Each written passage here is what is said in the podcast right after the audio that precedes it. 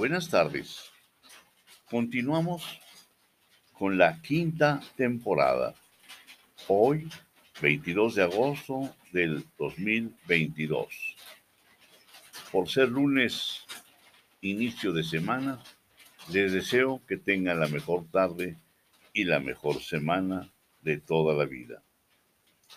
Desde esta bella ciudad de Toluca, capital del Estado de México, mi México querido, envío mis saludos a quienes me hacen el favor de escucharme en la Ciudad de México, en mi estado, en Guerrero, en Jalisco, en Puebla, San Luis Potosí, en Estados Unidos, en Washington, Ohio, Texas, California, Florida, Virginia, Illinois y Nevada. En Sudamérica, Colombia, Brasil, Argentina, Ecuador, Perú y Chile. En Centroamérica, Panamá. En el Caribe, Puerto Rico. En Europa, Alemania, España y Dinamarca. Entremos al tema. Hoy abordaremos el siguiente rubro. Prerequisitos para tener fe. Dones que se acrecentarán conforme se practique la búsqueda de la identidad esencial concedida como gracia inefable a través de la oración, de la meditación, la reflexión y todo esto para llevarlo a la práctica de las virtudes como son la humildad, la sencillez, la discreción, la paciencia y tolerancia. Todo esto puesto a disposición de toda la gente con la que nos encontramos, de la que trataremos de ver hacia adentro y no simplemente su vestimenta, su arreglo, ver la posición social que guardan o su posición económica o bien política. Una combinación exquisita. La encontraremos en la serenidad con que veamos la violencia que en ocasiones se presenta en las calles, en los elevadores o corredores de edificios, con los compañeros de viaje y de trabajo, con todo aquel ser humano con el que tengamos contacto, a quien le podremos brindar amabilidad y, ¿por qué no?, hasta una sonrisa. Y yo diría no hasta, sino desde una sonrisa. Ese es el fin de la preparación espiritual mencionada. Preparamos para un hermoso enfrentamiento con la sociedad. Esa sociedad que se agita, que a veces se convulsiona y se llena de ira contra todo y contra todos.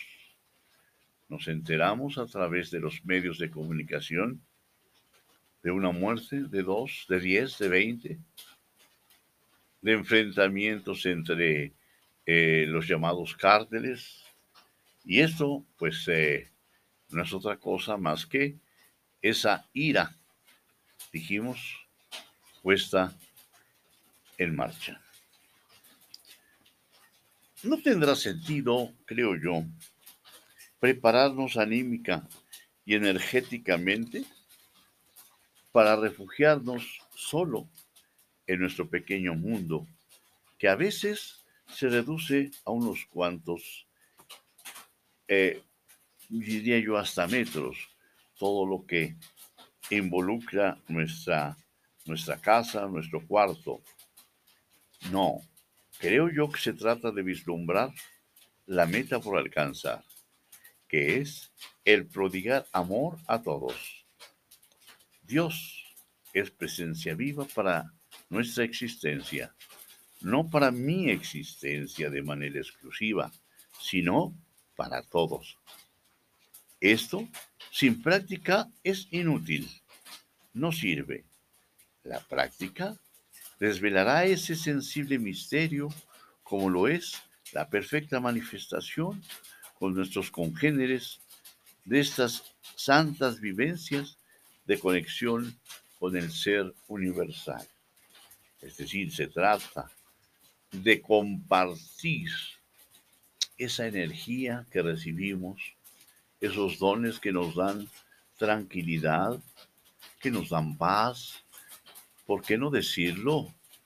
Que nos dan o provocan felicidad. La salvación, por mí entendida, es liberarnos de los vicios que nos rodean y que son defendidos y hasta exaltados por los medios publicitarios cuya misión es emular lo que sea para sacar brillo hasta a lo más opaco de la tierra. Jesucristo exalta también la presencia de nuestra existencia, del Espíritu Santo. En otro orden de ideas, y para ejemplificar el significado del concepto fe, como se antojaría un simple flato de voz, se transcribe el pasaje siguiente. 1.45. Felipe encuentra a Natanael y le dice, aquel de quien escribió Moisés en la ley y también los profetas, lo hemos encontrado. Jesús, el hijo de José, el de Nazaret. Le respondió Natanael, ¿de Nazaret puede haber algo bueno? Le dice Felipe, ven y lo verás.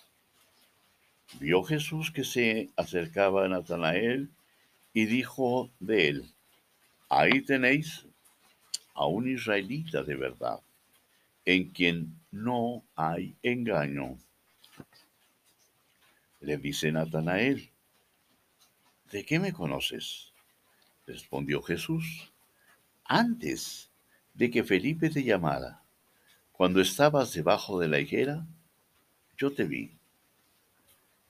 Le respondió Natanael, Rabí, tú eres el Hijo de Dios, tú eres el Rey de Israel. Jesús le contestó, por haberte dicho que te vi debajo de la higuera, ¿crees? Has de ver cosas mayores. Y añadió, en verdad, en verdad os digo, veréis el cielo abierto y a los ángeles de Dios subir y bajar sobre el Hijo del Hombre. Natanael, con un corazón abierto a Jesús, al sentir su presencia, no dudó en creer en él. Esto podríamos atrevernos a afirmar que es un acto de fe. Como se puede apreciar, la fe se puede manifestar de varias maneras. La fe tiene cabida para su inicio en corazones humildes, ávidos de crecimiento. La inteligencia humana tiene su plena manifestación en virtudes como lo es la humildad, porque ésta purifica el alma y hace que brille en todo su esplendor esa facultad esencial del hombre llamada raciocinio. Amén. De aliviarlo de los llamados complejos de inferioridad, lo que a su vez conlleva una clara y franca autoestima en su justa medida. En estos versículos que acabamos de leer, encontramos una conjugación de virtudes previas a alcanzar la fe. La fe como una convicción plena de lo que esperamos en nuestra vida diaria. Desde el punto de vista religioso, la fe es considerada como una virtud teologal. Es decir, para alcanzar la fe tenemos que hacer muchos, muchos ejercicios. Pero el caldo de cultivo principal, como se dijo hace un momento, es ni más ni menos que la humildad. La humildad es un prerequisito que se alcanza con dar gracias por cada una de las bendiciones recibidas durante el día. Es más, por haber amanecido debemos dar gracias, tomando en consideración lo que tenemos, fuerza para levantarnos,